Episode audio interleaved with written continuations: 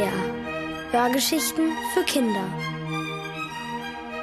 Ranunkels Reise durch den bunten Wald von Charlotte Richter-Peil.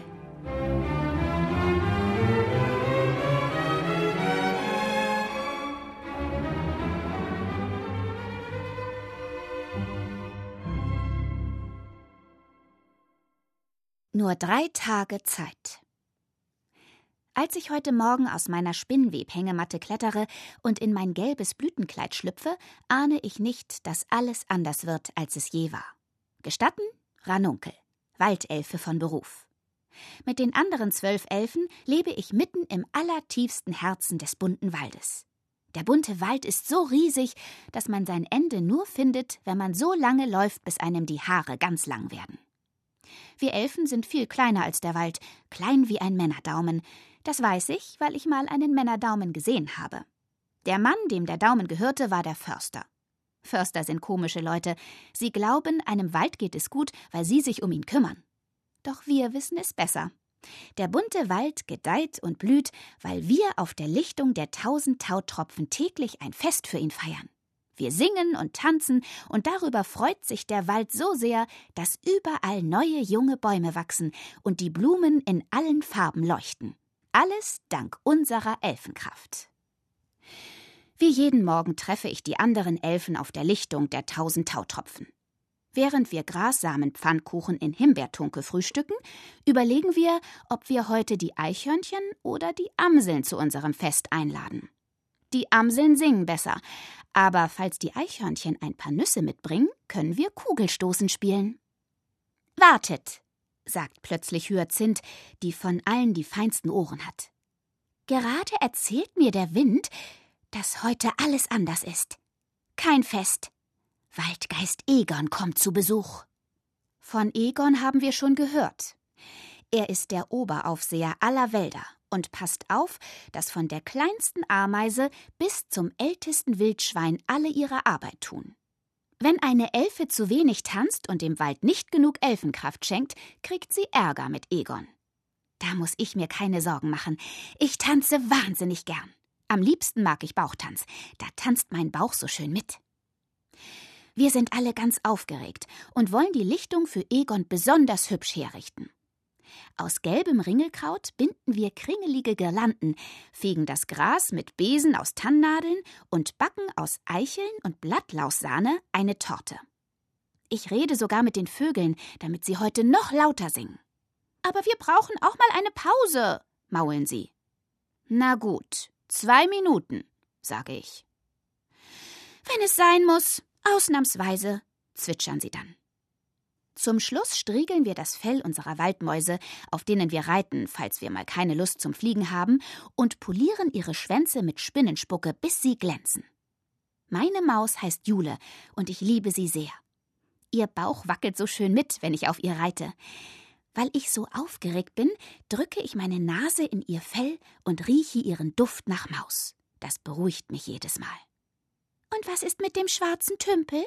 Fragt plötzlich Lila Bell, die sich von allen immer die meisten Sorgen macht.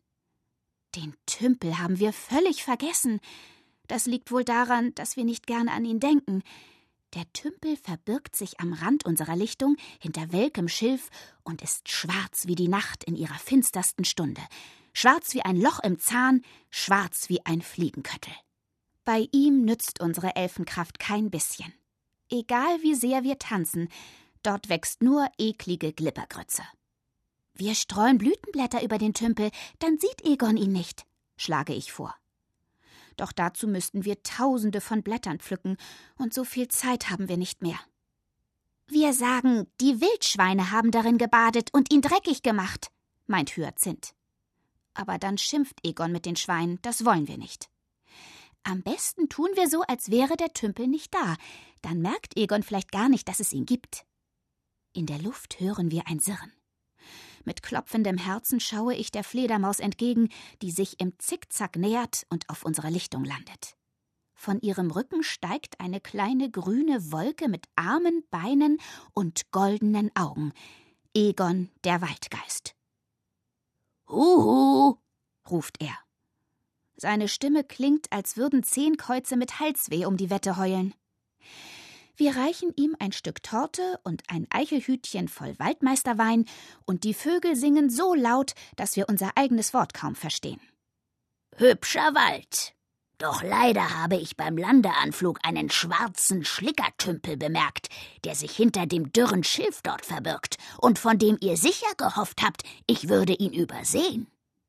Aber ich kenne den Tümpel aus einer Zeit, als es euch noch nicht gab, und damals war er leuchtend blau, säuselt Egon. Verlegen senken wir die Köpfe. Egon kann man wohl nichts vormachen. Noch den letzten krummen Grashalm und die winzigste hohle Nuss würde er bemerken. Da stimmt was nicht, klagt er und mustert mich mit glühenden Augen. Warum denn gerade mich? Ha Hallo, ich bin Ranunkel, stottere ich. Nun, Ranunkel, wie ich sehe, bist du anders als die anderen Elfen. Du hast einen äußerst dicken Bauch, rund wie eine Kastanie. Wie kommt's? fragt Egon. Also, keine Ahnung, so ist er halt mein Bauch. Jetzt will Egon auch noch sehen, wie ich tanze. Warum nur? Zittrig erhebe ich mich in die Luft und führe ihm meinen schönsten Bauchtanz vor. Wie ein Silberlicht glitzert meine Elfenkraft um mich herum. Alle Elfen klatschen, doch Egon hebt einen dünnen Finger und sagt Nun weiß ich Bescheid. Deinetwegen ist der Tümpel schwarz. Denn überall, wo du bist, schiebt sich dein Kugelbauch vor die Sonne, so dass ihr Licht den Tümpel niemals erreicht. Bald wird auch der Rest des Waldes schwarz, alles wegen deinem Bauch. Er muss dünn werden, sofort. Du hast drei Tage Zeit sonst wirst du aus dem Wald verbannt. Damit klettert Egon auf den Rücken seiner Fledermaus und fliegt davon. Ich lege die Hände auf meinen Bauch. Er ist warm unter meinen Fingern. Er soll verschwinden? Ich würde gern weinen, aber gleichzeitig bin ich so wütend, dass ich gegen eine Wurzel trete. Doch davon tun mir die Zehen weh. Alle Elfen umringen mich. Ganz schön groß dein Bauch, sagt Hyazinth. Ganz schön rund, meint Lilabell. Ich geh schlafen, knurre ich, fliege zu meiner Hängematte und rolle mich darin zusammen. Wie ich so daliege, spüre ich ein komisches Prickeln im Bauch. Mein schöner Bauchtanzbauch, den ich so gerne mag und den ich behalten will. Aber im Wald wohnen will ich auch. Und beides geht nicht. Was mache ich nur? Die Vögel stecken ihre Köpfe unter die Flügel, auch die anderen Elfen gehen schlafen, im Wald wird es still. Unter meinen Händen ist mein Bauch rund wie eine Kastanie und warm wie die Sonne. Aber er ist auch so groß, dass ich plötzlich nicht mehr weiß, wie ich um meinen Bauch herum in meiner Hängematte liegen soll und lange hin und her ruckeln muss, bis ich es bequem habe. Müde schließe ich die Augen, und während ich sachte hin und her schaukele, höre ich die Blätter wispern. Gute Nacht, Ranunkel. Gute Nacht, schöner Bauch.